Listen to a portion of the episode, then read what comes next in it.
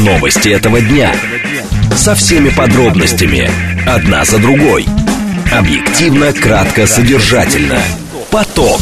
Успеем сказать главное. Программа предназначена для лиц старше 16 лет. 16 часов 6 минут в столице. Радиостанция «Говорит Москва», 94,8. Микрофон Евгения Волгина. Всем доброго дня. Мы с вами в программе «Поток». Много тем для вас подготовили. Координаты эфира смски плюс семь девять два пять восемь восемь восемь восемь девять четыре восемь. Телеграмм для ваших сообщений «Говорит МСК Бот».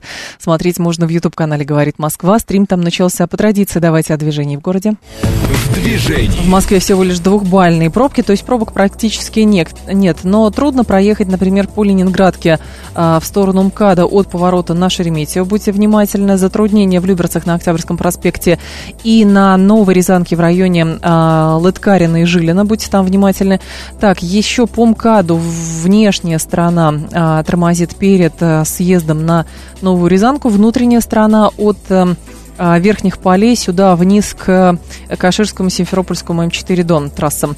А, еще затруднение третье транспортное кольцо. Будьте внимательны в районе Лужнецкой эстакады внутренняя страна. Садовое кольцо едет нормально. Слушать. Думать. Знать. Говорит Москва. 94 и 8 FM. Эм. Поток. Новости этого дня. Итак, сегодня источники Financial Times сообщили, что Евросоюз все-таки может подключить дочку Россельхозбанка к SWIFT для платежей по зерну. Это до сих пор связано. Это продолжается история с зерновой сделкой, из которой вроде бы как мы собираемся выходить через э, несколько дней. В Госдуме не увидели необходимости в мобилизации за ухода Вагнера из зоны СВО. А, коммерсант написал, что новые правила локализации производства семян в России вызвали беспокойство европейских участников рынка. И обсудим а, историю, где вот мать девочки из Мурома Владимирской области, которая в эфире программы Первого канала показала жест рукой, считающийся сигналом о помощи для столкнувшихся с насилием, несколько раз привлекалась к ответственности. А, будем говорить о том, как в таких случаях вообще проводят работу с детьми и родителями. Поток.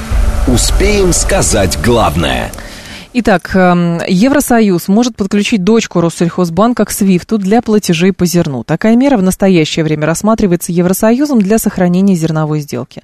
Об этом пишет Financial Times со ссылкой на источники. Издание подчеркивает, что Евросоюз изо всех сил пытался, это цитата, согласовать меры по ослаблению санкций в отношении конкретных российских компаний или разрешению им экспортировать определенные товары в третьи страны.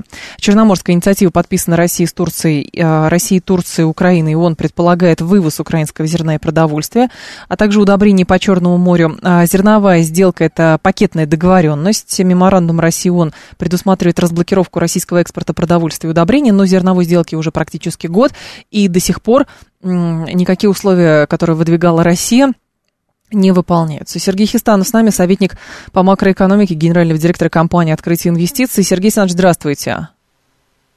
Здравствуйте. Сергей Александрович, а вот здесь интересная коллизия получается из этой публикации. Изо всех сил вроде бы Европейский Союз, цитата, пытается согласовать меры по ослаблению санкций в отношении конкретных российских компаний, но он же сам и ввел эти санкции. Так кто с кем пытается что согласовать? Он сам с собой?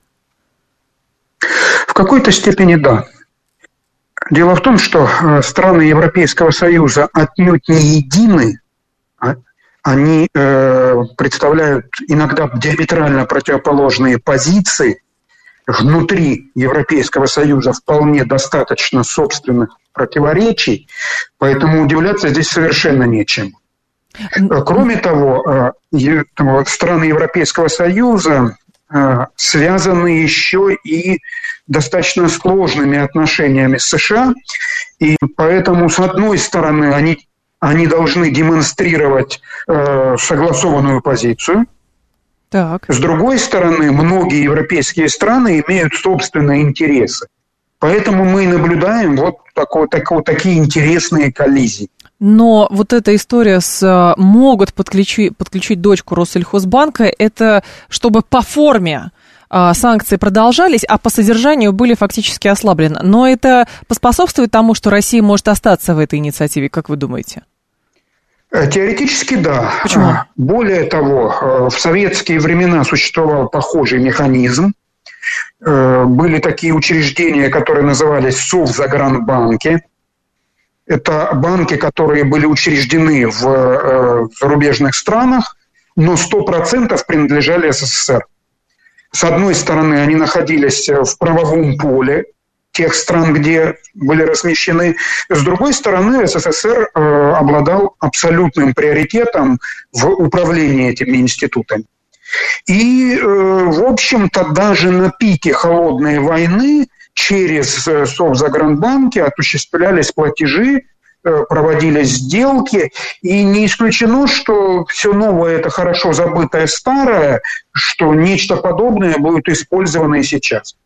А, была информация, что с 26 июня, а, соответственно, там на протяжении недели не были одобрены а, ни одна из 29 поданных заявок на проход в Черное море для судов, которые участвуют в зерновой сделке, но, возможно, просто потому, что действительно российская часть не выполняется, часть, э, которую регламентировала Россия в качестве участницы этой сделки. Можно ли говорить о том, что как бы сейчас какие бы обещания Европейский Союз не давал, Россия все равно плавно из этой сделки выйдет? Сложный вопрос. Э, мне кажется, что главная причина охлаждения России к продлению сделки э, заключается в повреждении аммиакопровода, э, через который осуществлялся экспорт российского аммиака. Угу.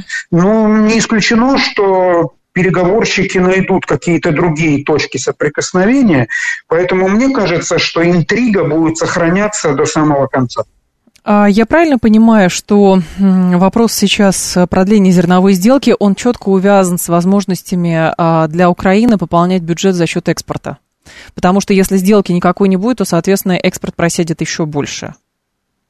Ну, отчасти это связано с этим, отчасти с э, желанием помочь э, украинским агропредприятиям. Но и у российских экспортеров есть определенные интересы, э, которые тоже влияют на принятие окончательного решения. Поскольку над всем этим достаточно сильно тяготеют геополитические соображения, то ответственно прогнозировать исход сделки очень сложно. Здесь просто интересный еще момент, э, Сергей Александрович, если следовать логике вот этой публикации Financial Times, что, насколько э, я понимаю, по законодательству Европейского Союза, а, значит, э, санкции распространяются не только на головную компанию, в данном случае Россельхозбанк, но и на дочерние, если головная компания владеет более чем 50% акций. И, соответственно, что? Европейцы предложат Россельхозбанку, получается, выйти или продать часть акций и, соответственно, таким образом подключить, но э, к этой инициативе, к возможности осуществлять платежи. Но кажется, слишком какая-то схема запутанная, сложная и, самое главное, не дающая вообще никаких гарантий. Ну, в наше время э, о гарантиях вообще говорить трудно, но учитывая необычные ситуации с одной стороны, желание так или иначе найти компромисс с другой стороны, не исключено, что какое-то решение будет найдено. Какое-то решение будет найдено. Спасибо большое, Сергей Александрович. Я вас благодарю. Сергей Хистанов был с нами, советник по макроэкономике, генерального директора компании «Открытие инвестиций». 7373948, это телефон прямого эфира. Адам пишет, будут они нам диктовать условия. Есть Россельхозбанк, направление деятельности которого напрямую связано с зерновой сделкой. Пусть подключает СВИФТ к Россельхозбанку. А, в смысле Россельхозбанк к, к Свифту. Но видите, не все так просто. То есть, с одной стороны, как говорят, а, схема для осуществления платежей, она есть. Но в данном случае нужно наше условие, чтобы Россельхозбанк был подключен к Свифту. Вот. А плюс у нас есть двусторонние возможности торговать своим же зерном и так далее. Но а, зерновая сделка по какой-то Э, по, в каком-то смысле она, естественно, нужна европейцам, она нужна Украине прежде всего, чтобы пополнять бюджет за счет экспорта, это очевидно совершенно. Вот, э, потому что есть э, прям статистика, согласно которой вот сколько Украина зарабатывает за счет того, что вывозится украинское зерно, как говорят, там 32 миллиона тонн вывезли. За предыдущий год это все-таки немалые объемы, но и другой технический аспект, естественно, сохраняется. Если мы выходим из этой э, инициативы, а, как, а, какие действия со стороны России будут дальше, то есть это блокировка портов, или что-то еще? Как будет Турция себя здесь вести? Как досмотр судов будет осуществляться или он не будет осуществляться? А, нельзя просто переименовать. Ну, Сельхозбанк, а, например, так будет другая фирма в Москве, работает такая схема, говорит Банк 13. Вы понимаете, даже история с, дочерним предпри... с дочерней структурой, она примерно ровно про то. То есть по форме мы санкции, европейцы санкции хотят сохранить и не давать возможности российским финансовым структурам а, значит, осуществлять какую-то деятельность. Вот. С другой стороны, по содержанию, по содержанию, это как бы можно осуществить, но опять же через дочернюю структуру. И вот как выглядит, с вашей точки зрения, эта публикация? То есть, что Россельхозбанк теоретически должен согласиться на эту схему, но тогда правда что? Снимаются санкции с э, дочерней структуры, с дочерней структуры не могут сняться санкции только а, потому, что главная структура находится под ограничениями. Либо они будут вводить технически какие-то исключения на данный вид сделки. А, но это тоже довольно сложно, потому что это будет каким-то образом противоречить следующим а, пакетам, уж не помню какому именно, а, санкционному, который вводили европейцы. Здрасте, слушаю вас, алло. Добрый день, меня Денис зовут. Ну, да, я Денис. вот не понимаю, если честно, зачем нужны эти, эти кривые схемы. Откровенно я бы сказал, ребята, если Сельхозбанк, вы СВИФТ не работает, сделки Да. нет. Четко, сути, конкретно и ясно. Единственный вопрос в этой всей схеме, вот я как понимаю, почему идет такая, ну, нудистика уже целый год, это товарищ Эрдоган. Я, если честно, не очень понимаю, в каком месте он зарабатывает, но, похоже, он зарабатывает. Но он, Поэтому зараб- он зарабатывает, зарабатывает хорошо. Спасибо большое, Денис. Он зарабатывает хорошие политические очки прежде всего. Вот, а, потому что он позиционирует здесь себя как, в общем, э, структура, которая, а, как это, медиатор медиатор региона, вот даже не модератор, а именно медиатор в регионе. Но мы помним, что сделку сначала, сначала а, планировали, вот продлевали до середины мая, там были выборы, потом форс-мажор возник второй тур, и, соответственно, сделку продлили до середины июля, по-моему, 18 числа она уже прекращает а, теоретически свое существование, вот, но по сути, пока что кажется, что вот эта публикация Financial Times, она транслирует следующую точку зрения. То есть мы русским скажем, что вот смотрите, против Россельхозбанка мы не можем, но вот дочернюю структуру теоретически можем. И пока мы будем какую-то новую схему продумывать, согласовывать, пересогласовывать, давайте продлим эту сделку еще на пару месяцев примерно, а может быть и побольше. А там можно забыть про все договоренности, которые были ранее заключены. Как бы европейцы могут сказать, ну, подождите, ну вы вот пытались, видите, а с дочерней структуры мы не можем санкции снять, а, соответственно, потому что нам с главной надо снимать. А вы не отказываетесь от каких-то пакетов эм, акционных вот в этой дочерней своей структуре? Вроде бы не отказываетесь. А там уже и очередной этап продления сделки подойдет к концу. То есть как-то это вот таким образом выглядит. Очередные обещания, но ни одного условия, а, выполне- ни одного выполнения российских условий, которые мы выдвигали изначально. Внимание! Говорит Москва. 94 и 8 FM. Поток. Успеем сказать главное. В Госдуме тем временем не увидели необходимости в мобилизации из-за ухода Вагнера из зоны специальной военной операции. Глава Комитета по обороне Нижней Палаты парламента Андрей Картополов заявил, что такой необходимости не возникнет и в ближайшем будущем. Не потребуется никакая новая волна мобилизации. А, Владимир Путин четко, понятно и конкретно сказал, что никакой новой мобилизации не будет. Идет плановый набор военнослужащих на контракт, идет плановое формирование воинских соединений частей, в том числе резерва, их подготовка. Никакой необходимости в проведении мобилизации на сегодня и в ближайшем будущем нет. Почему Картополов в интервью ТАССу? Геннадий Алехин с нами, автор телеграм-канала «Адекватный харьковчанин», полковник запаса. Геннадий Тимофеевич, вас приветствую, здравствуйте. Добрый день. Скажите, пожалуйста, как в целом можно оценить перспективы того контингента, который сейчас задействован в зоне специальной военной операции, и что он может сделать в будущем? Имеется в виду контингент, это действующий состав Конечно. частей подразделений, Конечно. которые выполняют боевые задачи. Да.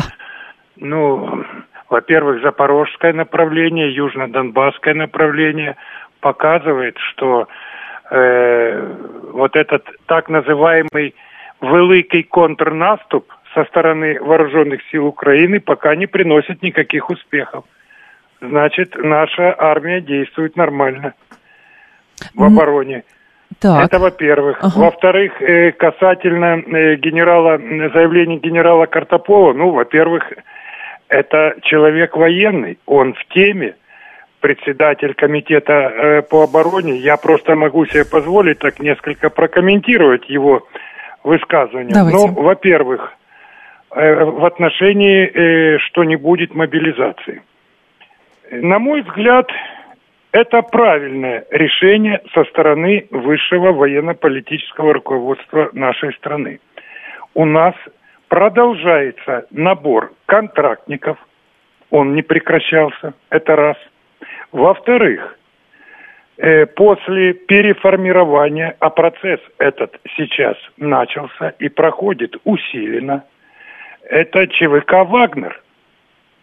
Он переформатируется, и э, бойцы, которые пожелают, и уже, и насколько я владею информацией, уже подпис, подписали контракты э, с Министерством обороны, вольются в действующие подразделения Минобороны, которые находятся непосредственно на линии фронта. Но Третий- там какое, Да. какое число? То есть пока доподлинно неизвестно, какой процент Да, от да, э, да, да, общего да, числа да. вагнеровцев, они согласны подписать контракт с Минобороны. Э, ну, во-первых, многих очень интересует количественный состав. Да. Вы понимаете, я, я думаю, что это не тот случай, когда нужно, как говорится, раскрывать секреты и выкладывать карты на стол. Хорошо. Я думаю, там будет разговор идти не одной сотни и далеко не, одной, не об одной тысяче наших бойцов. Мгм. Еще два момента, если позволите. Давайте, конечно. Э, многие забывают о теробороне. В приграничных э, регионах России, Белгородская, Курская, Брянская областя, там сейчас готовы э, подразделения те- теробороны. Я не обладаю э, сведениями о Брянской и Курской. Вот по моей, как говорится, родной Белгородчине у нас порядка трех тысяч человек. Мгм. Это ребята, которые уже в течение 5-6 месяцев проходят обучение, боевое слаживание, выполняют различные задачи на стрельбище. У них, да, не определен правовой статус. Это да. Но это контингент, который по первому, как говорится, зову, по первому приказу могут выполнять боевые задачи в приграничье. А приграничье – это Харьковско-Белгородское и Купинское направление. Сами понимаете, сейчас э, э, по-прежнему в приоритете. И кто его знает, как э, пойдут дальше события. Геннадий Вот я только- Да, Да, я да. прошу прощения, у нас просто мало времени, но я понимаю, когда а, оцениваются возможности с точки зрения отражения попытки контрнаступления. Но мы знаем, Да. что стратегические цели а, через даже да. в активной обороне они все равно не да. достигаются. И вопрос: тот контингент, который сейчас Конечно, задействован в зоне конечно. специальной военной операции, этой численности достаточно для того, чтобы после попытки украинского контрнаступления идти уже в свое наступление, чтобы продолжать достижение Да, цели специальной да, военной операции? Да, да, да. Я с вами совершенно согласен. Это самый главный вопрос, на который я вам сейчас конкретно отвечаю. У нас еще на линию фронта не задействовал, не задействован второй эшелон – резерв. Вот этот резерв на том или ином направлении, он будет и задействован при наступательных дальнейших действиях. Количество резерва если б я даже знал, я вам не скажу, но поверьте, это достаточный мощный кулак. Мгм. Вот А. так бы я ответил на ваш вопрос. Геннадий Тимофеевич, другой момент. Когда Картополов, э, ему, конечно, тут же припоминают э, другие заявления, которые он делал, и после этого началась э, частичная мобилизация, вот, то, Мгм. соответственно, сейчас э, присматриваются к словам. Он говорит, на сегодня и в ближайшем будущем нет, а в дальнейшем будущем, ну, это, наверное, как бы вот э, а- остается вопрос открытым. И правильно ли, в принципе, называть то, что происходило в октябре, например, и может произойти некая мобилизация или частичная мобилизация, хотя, по сути, это э, представляется как э, призыв на военную службу э, определенного контингента граждан. А здесь может этот процесс может быть беспрерывным, если сейчас ставку сделали на контрактников, а не, на, не просто на мобилизованных. И Я вас понял. Э, Дело в том, что э, да, я э, согласен с тем, что в прошлом году частичная мобилизация была объявлена после наших неудач на, в первую очередь на Харьковском направлении и частично на э, южном направлении, вот где Херсон. Это Мгм. я с вами полностью согласен. Была проведена частичная мобилизация. Когда, как говорят военные, все устаканилось, Так. то тогда необходимость проводить дальнейшую мобилизацию уже не возникла. У нас по-прежнему, я же говорю, это вот контрактники, набор контрактников, он продолжается. Называйте, как его хотите. Продолжение частичной мобилизации. Ну, у нас же набор контрактников шел с первых дней СВО. И добровольцы, и контрактники. И, во-вторых, тогда активно не были задействованы вагнеровцы. Вот тогда, в прошлом году. И поэтому, на мой взгляд, по мнению командования, э, вполне достаточно тех сил и средств, которые в настоящий момент э, могут выполнить поставленные задачи. Это А и Б, ну, естественно, у нас э, были учтены эти, скажем так, горькие, прямо э, это назовем вещи своими на- именами, вот эти наши тактические неудачи и просчеты, тактического оперативного э, значения, скажем так, в результате неудач сентября, осени 22 года. Я думаю, что мы это уже учли. Геннадий Тимофеевич, Вот. что будет а, считаться а, вот окончательным провалом украинского контрнаступления? В какой момент можно будет делать такие выводы? Вы знаете, трудно, э, трудно ответить на этот вопрос. Действительно, я не хочу гадать на кофейной гуще. Я знаю, что порядка 12 бригад в резерве, и они сейчас постараются их задействовать.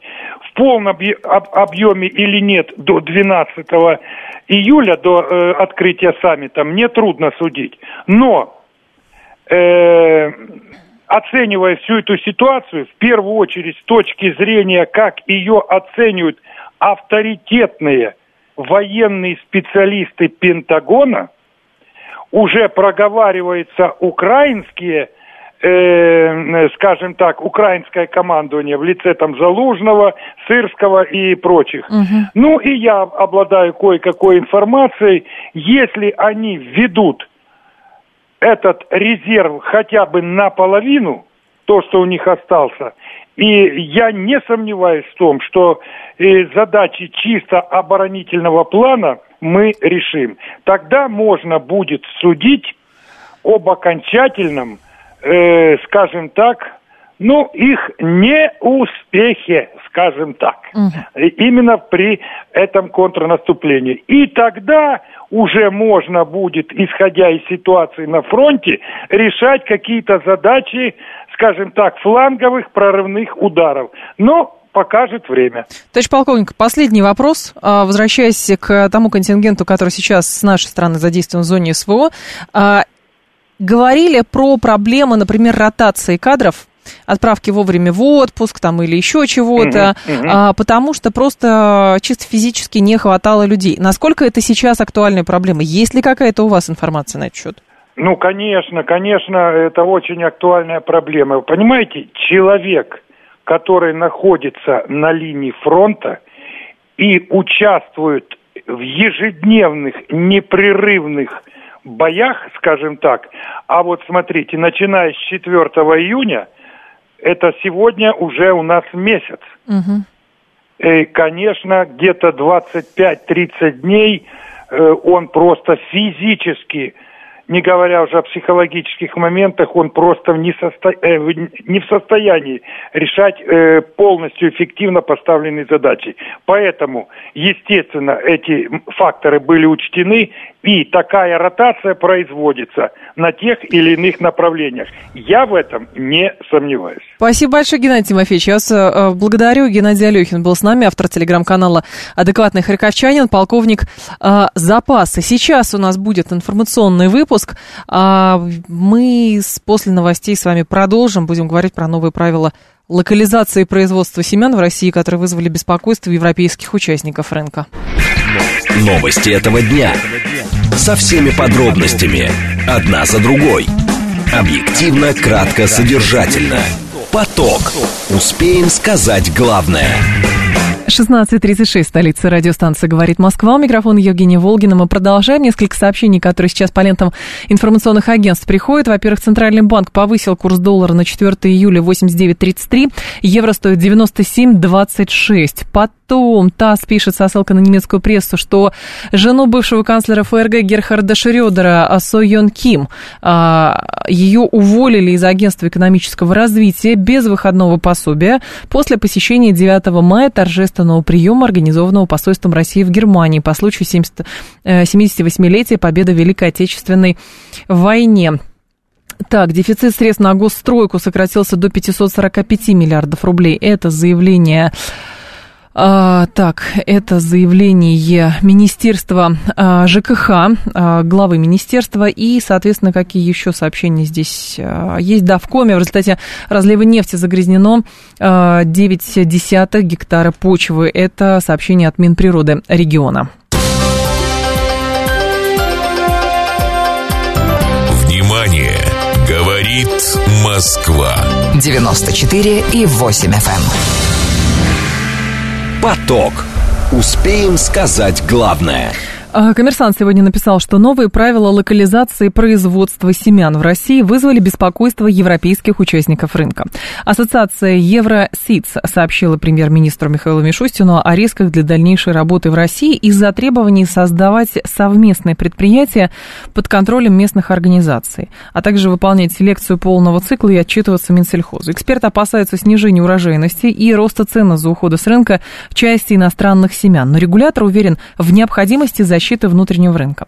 В распоряжении коммерсанта оказалось письмо, где Европейская ассоциация участников рынка, она включает Байер, BASF, Картева и другие компании, предупредила Мишустина о рисках для дальнейшей работы э, компаний, членов организации в России за новых требований к локализации производства. Соответствующее постановление Мишустин подписал в мае. Оно должно вступить в силу с 1 сентября этого года. Сергей Балаев должен сейчас с нами быть на связи, владелец фермерского хозяйства «Экодеревушка». Сергей Валерьевич, вас приветствую, здравствуйте. Да, здравствуйте. Скажите, пожалуйста, а как так в принципе вышло? Сначала наш э, рынок э, был полностью э, отдан под наши горячие аплодисменты европейским и вообще э, иностранным э, поставщикам. Теперь, получается, мы говорим, что нам э, нужно, им нужно здесь локализовывать производство, и они логично совершенно начинают сейчас через шантаж, угрозу, манипуляции отстаивать свое право на, и свои взгляды на ведение деятельности. Как быть? Ну, слушайте, ну, как быть, все очень просто – всегда нужно соблюдать интересы страны. А вообще, конечно, неимоверная была глупость, что весь рынок семян был отдан э, иностранным производителям. Мало того, мы все делали для того, чтобы начать с ними работать.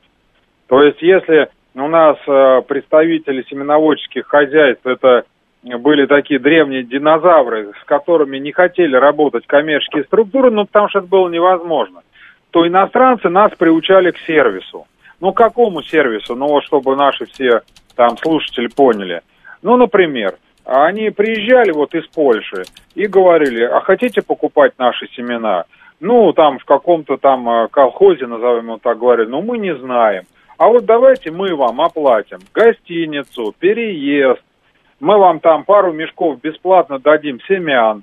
Ну, вот такими вот моментами пользовались. Конечно, там руководитель говорит, ну хорошо, от нас поедут там пять э, человек. Поехали туда, все бесплатно, э, взяли бесплатно семян, но потом они говорят, ну вот теперь покупайте. И плавно мы все подсели под это.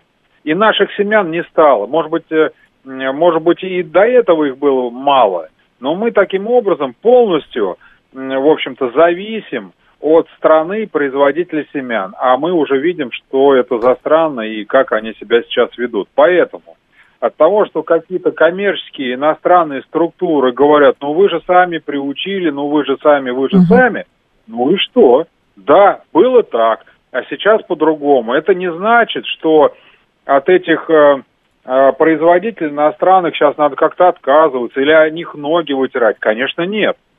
Но должно быть все в рамках интереса государства, не какой-то любой частной компании. И в то же время, чтобы зарабатывали и те производители своими знаниями, а наши, наши, чтобы учились, пытались сделать все то же самое здесь, если это вообще возможно. Ну, я вот себя лично слабо представляю, потому что это наисложнейшие вещи. Это, это селекция, это э, контроль качества, это чтобы не было перекрестных никаких там сорняков не попадались угу. и так далее.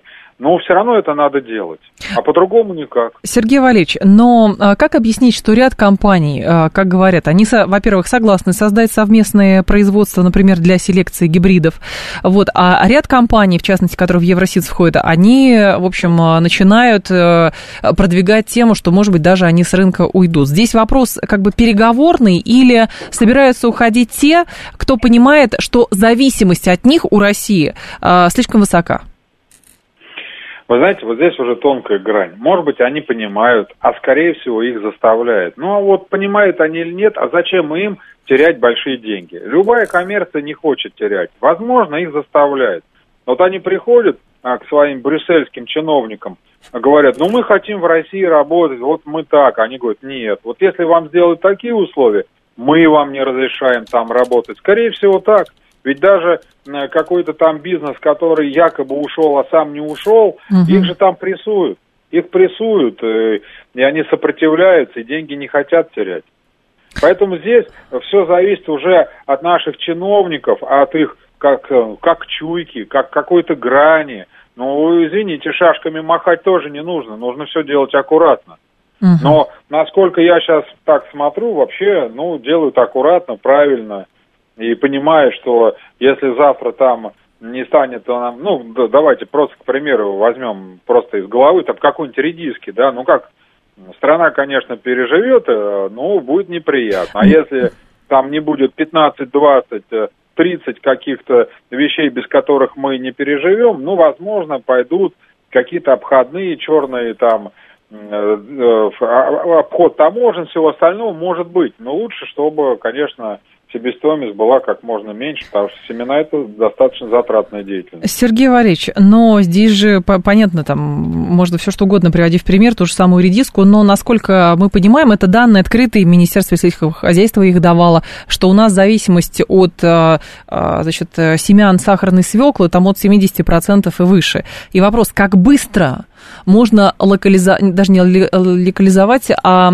как быстро можно импортозаместить а, производства, чтобы, соответственно, если европейцы э, надумают уйти, пусть уходят. Для нас это проблем не составит. Мы не сможем в ближайшие пять лет сами импорт заместить. Ну, не сможем. Я вот с, с, с огромными, огромным количеством сельхозпроизводителей разговаривал, и те, кто пытался там всем этим заниматься. У нас э, вот, вот если люди просто покупают семена и сажают у себя на даче и думают, что это наши российские семена, потому что названия наши все, да, угу. а это простая перефасовка, это все импорт. И 70-80% этого еще очень мало сказали, я думаю, или они мало сказали. Ведь чем отличается наша семечка, например, помидора, от семечки там вот, ну, какого-нибудь иностранного производителя? Вот вы посадите два помидора, вот у них купите и у нас. Э, наш помидор уже в определенное время, ближе к осени, станет какой-то черный, э, он начнет э, не вызревать, там пройдут, пойдут разные проблемы, и вы начнете терять урожаи. А их семечко, оно как бы забальзамировано было, знаете, куст стоит, дает угу. помидоры, дает, дает и дает, и сыпет, и, ну, образно говоря, там и сугроб засыпал, а он все там цветет и дает помидоры. Ну, просто это образное такое выражение. Вот чем отличается. Мы, конечно, можем посадить и свои семена, но что мы с гектара соберем? Мы привыкли Понятно. уже совсем к другому. А вот эта селекция, ну, я не знаю, я бы даже сказал, ну, давайте воруйте, узнавайте что-то, допускать так, привозите, срочно э, какие-то институты там открывайте. Открывается, но совсем не в том масштабе. Я знаю, вот в Московской области губернатор пытается открыть, делают все, что могут, но это очень сложно, это не один год. Ведь э, это же начало убиваться с 90-х. Понятно. Спасибо, Сергей Валерьевич. Я вас благодарю. Сергей Балаев был с нами, владелец фермерского хозяйства «Экодеревушка». По поводу локализации, что это такое? Значит, Минсельхозом разработан документ, он э, направлен на снижение рисков утраты компетенции в области селекции семеноводства основных сельхозкультур, а также на преодоление технологической зависимости отечественного сельхозпроизводства от импорта. Правила регулируют взаимодействие отечественных компаний с иностранными. Доля иностранных производителей в совместных предприятиях должна быть не больше 49%. Дата вступления в силу с 1 сентября 2023 года. И параллельно еще, в частности, телеграм-канал «Агрономика» отмечает, что министр сельского хозяйства Дмитрий Патрушев уже говорил, что Россия планирует ограничить а, импорт семян из недружественных стран, но обещал, что ограничения не будут критичными. Такую возможность дает постановление правительства 1034 от 26 июня, которое было принято. Конкретные объемы ограничений будет разрабатывать Минсельхоз. Сами лимиты могут применяться в период с 1 октября по 31 декабря 2023 года. А, то есть какой-то документ уже принят, который теоретически может способствовать тому, что ограничится импорт из недружественных стран. То есть важно понимать, что с одной стороны есть процесс локализации производства, и поэтому европейцы предупреждают, что если нам что-то не понравится, мы уйдем, и, соответственно, вот торговля рисками началась очевидная. С другой стороны, есть документ, вот это постановление, о котором пишут специалисты, и вот под ограничение, а, получается, могут попасть картофель, семенной, пшеница и Значит, э, мислин, семенные рожь, ячмень, семенной кукурузы, семенная соевые бобы, семенные, семена рапса, семена подсолнечника, семена сахарной а, свеклы. Говорит Москва. Поток. Так, теперь давайте с, к социальной теме перейдем. Мать девочки из города Мурома Владимирской области. Она стала героиней э, в общем, э, Первый канал снял сюжет для программы «Мужское и женское». И там было интервью с девочкой и ее младшей сестрой. И в интервью девочка показала жест, который считается сигналом о помощи для столкнувшихся с домашним насилием. Это прижатый к ладони большой палец и зажатый а, остальными четырьмя пальцами в кулак. А, в итоге выяснилось, что несколько раз привлекалась эта мать к ответственности за препятствование общению ребенка с отцом. Сообщила об этом уполномоченная по правам ребенка в регионе Юлия Роснянская. По ее словам, родителям девочки предложена процедура медиации для разрешения споров.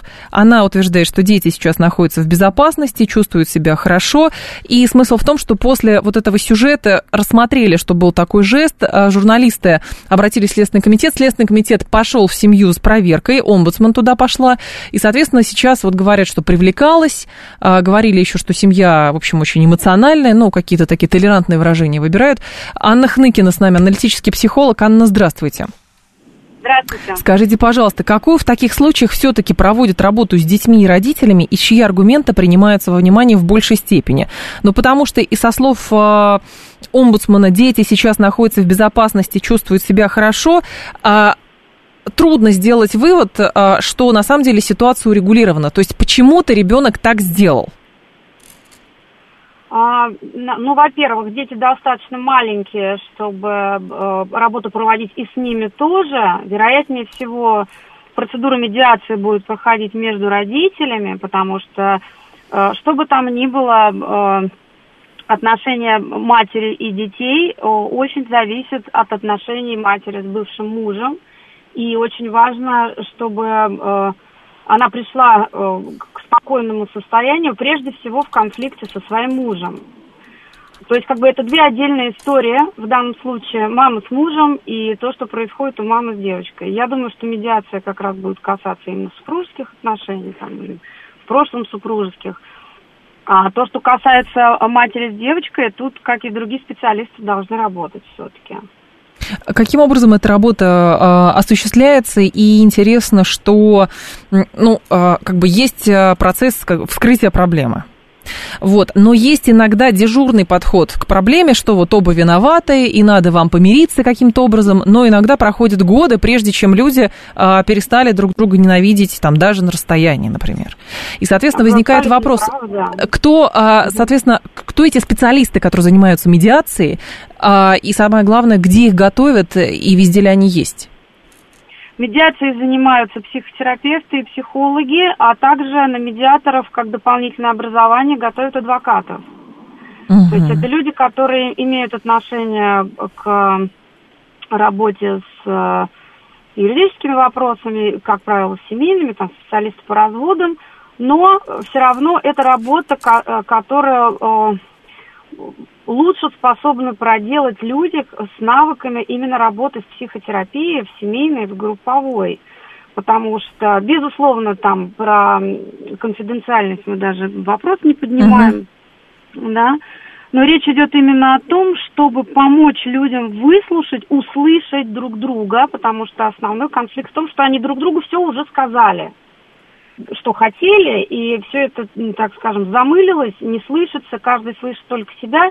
И все изящество этой работы заключается в том, чтобы помочь им услышать и э, донести друг до друга именно то, что хочется сказать, а не то, что получается. В данном случае медиатор третье лицо, которое э, не заинтересовано в, чьей, в принятии конкретно чьей-то стороны, да, а заинтересовано именно в том, чтобы люди смогли договориться. То есть а, медиация это не терапия, угу. а это такой э, способ ведения диалога третьим лицом между двумя. Анна, а они... есть ситуации, когда медиация не может в принципе помочь, и людям э, лучше находиться изолированно? А, в большинстве случаев, когда острая стадия развода, медиация помогает очень частично. И, э, как правило, в острой ситуации, когда только все это, когда только-только возникло, а только-только это первые несколько лет, да, когда люди, когда один понял, что уже хочет разводиться, а для второго это новость, и ему нужно столько же времени, как первому, чтобы это все понять, осознать и прийти к такому же решению. И вот это самая острая стадия конфликта, когда люди уже приняли решение, там, или один из супругов, или даже оба, обоим понятно, что мы разводимся, да, но проходят десятки лет, угу. очень часто, до того, как развод действительно произойдет, и все это время ситуация э, очень тяжелая э, эмоционально и очень травмирующая для обоих супругов и, естественно, угу. следствие для детей тоже. Анна, в как, э, почему в подобного рода случаях дети становятся, ну, своего рода дубиной в руках кого-то из родителей, э, значит, с целью нанести максимальный там психологический вред? Ну, Отомстить. Это, да, да, отомстить. Во-первых, ну, скорее даже во-вторых. Самое главное здесь то, что Дети в любой ситуации, в какой бы мы ни находились, в хорошей, в тяжелой, дети всегда для всех родителей это самое больное место. Знаете, вот, как говорится, у мужчин есть орган, который даже задевать нельзя настолько больно. Вот, например, для женщин дети это примерно то же самое в психическом смысле. То есть сказать женщине, что она плохая мать, это как бы ну, сильнее обидеть и ударить просто невозможно. То есть дети являются таким, ну, как бы вынесенным органом боли семьи. Тут как бы не все люди, кто намеренно манипулирует и хотят причинить боль, э, действуют через детей намеренно.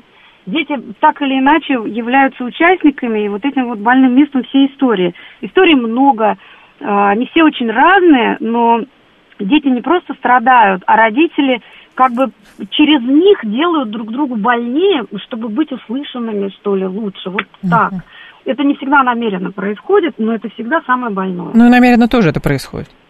Намеренно, конечно, да, мы здесь просто об этом не говорим, тут всем понятно. Просто на самом деле это, это э, когда намеренно, мы понимаем, что оно творится, да. Когда не намеренно, очень много людей даже не задумываются о том, что они действительно все-таки через детей друг друга мучают.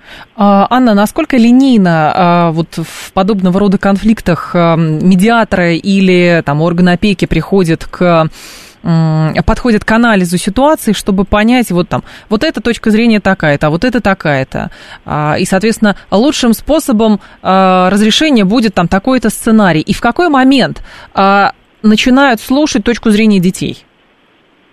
Возраст какой-то или что? Вот вы очень хороший слово сказали, ну, линей, насколько линейно, ну, да, да, к предыдущему там вопросу про то, когда не помогает. Вот не помогает всегда, когда линейно. Угу. Да, то есть все... Э, формально, это, понятно, формально. Ну, когда в лоб, именно линейный, я имею в виду угу. именно когда в лоб и когда по шаблону. Потому что семейная история это такая, ну, всегда обнаженная истина, и каждая история, ну, то есть одинаковых нет, практически никогда. Вот, может, вам адвокат скажет, что бывает, но то, что мы видим сверху, оно может и одинаково. А изнутри у всех все разное, и э, момент, когда привлекаются дети, ну, во-первых, это более старший возраст, а, сейчас там юридически вам не скажу точно, но примерно Мгм. лет с 12, по-моему, детей слушают. Но во всяком случае точно не до 10. Их могут выслушать, Понятно. если такая потребность возникнет, да, но все-таки нам с вами важно, и, и всем здесь важно уладить именно конфликт между супругами, потому что тогда не только им станет легче, но в первую очередь детям. Другой момент, что э, вы знаете, в семьях, где не принято домашнее насилие, оно не будет и принято вдруг по взрыву и припадку и капризу э, там кого-то из родителей из-за того, что вдруг там стало тяжело. Это все-таки воспитание, это привычки, это устойчивость психики, и люди, которым это не свойственно, они не будут это делать никогда. Понятно. есть, мгм. Спасибо, Анна. Я вас благодарю. Анна Хныкина была с нами, аналитический психолог. 7373948, телефон прямого эфира. 7373948. Верончик пишет, специальность медиатора у нас знакомый ушел, исследователь, говорит, эта специальность сейчас очень востребована. Это правда. Это правда. Есть э, медиатор даже, насколько мы знаем, это есть какие-то и сторонние люди, есть структура там, органов опеки, а, есть, а, если до, вот такая ставка есть, а, есть и вот как адвоката Анна Хныкина сказала, а, адвокатов обучают на медиаторов. С вашей точки зрения, а, какую в таких случаях конфликтных работу нужно проводить с детьми и родителями? И самое главное, как получается, вот, как определяется, чьи аргументы стоит принимать во внимание в большей степени? Потому что, когда речь идет о спорных ситуациях, которые решаются через суд, там понятно, чем больше аргументов будет у какой-то а, стороны, то, соответственно, как в гражданском судопроизводстве, тогда, в общем, а, суд будет это принимать во внимание. Не просто в суд прийти, эмоционально сказать, я хочу, чтобы было по-моему. Ну, ты докажи тогда, что, что должно быть по-твоему. Докажи тогда. Вот. Как в таких случаях? 7373948, телефон прямого эфира. Потому что здесь же важно тоже понимать, девочка зачем ты сделала этот жест? Призыв о помощи. То есть на камеру речь шла об одном, но ребенок при этом а, подал вербальный сигнал, а, по- подал жест, но потом приходит орган и говорит, все у тебя хорошо? Он говорит, все хорошо. Но ребенок находится, например, в зависимом положении, потому что никто же не знает, что ему будет, если он скажет на самом деле как есть. Потому что у него есть доминантная фигура в виде родителей, будь то в виде отца, будь то в виде матери, неважно, вот с кем ребенок живет. И, соответственно, как из этого положения выходить? Как вы урегулировали эти вопросы, если они у вас были? 7373948, телефон прямого эфира. 7373948. Серьезно, разбирать программы, там все идет по сценарию, говорит Слава. А все сценарии берутся из жизни, Слава. Все сценарии берутся из жизни. В том числе сценарии по тому, когда а, начинают, а, значит, а, вот эти вот истории с грязными расставаниями, разводами и прочее. Поэтому эта программа не была бы такой популярной, если бы все это не было из жизни. Здравствуйте, я слушаю вас, алло. Да, добрый день. Пожалуйста. Евгения, Дмитрий. Да, Дмитрий. Ну, вы знаете, здесь вопрос такой неоднозначный, потому что, с одной стороны, мы говорим о том, что руки прочь от моих детей, я что хочу с ним, то и делаю, а с другой стороны, мы противопоставляем ювенальную юстицию, э, повышение компетенции опеки и так Мгм. далее. Поэтому здесь А я не нужно- вижу противоречий, честно говоря.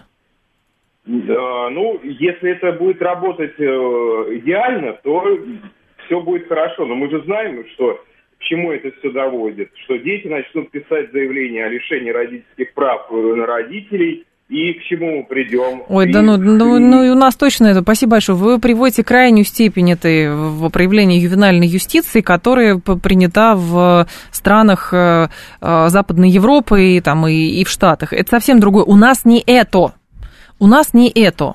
Я говорю о том, что когда возникают такие ситуации, конечно, мы, у нас велик соблазн заниматься морализаторством, что так нельзя, главное договориться, чтобы дети не страдали, оба виноваты, и вот это вот все. Но в жизни все гораздо сложнее, и возникает вопрос, как вот эта медиация теоретически может помочь? Какие струнки души нужно затронуть, вот, чтобы люди, например, смогли договориться и не использовали детей в качестве дубины и заложников. Вот, но в жизни, оказывается, все гораздо сложнее. Поэтому есть органы опеки, у которых чисто э, просто, ну, есть как бы линейный, формальный подход к делу. Вот, там у детей нет следов побоев, ну, значит, более-менее ничего. В какой момент выслушивают ребенка, понимаете? Вот у нас уже, нам нужно к следующей теме переходить, к новостям точнее, а потом к следующей теме. И поэтому мы с вами не успели поговорить, но я думаю, что тема животрепещущая, в какой-то момент мы к ней можем вернуться в каких-то следующих эфирах.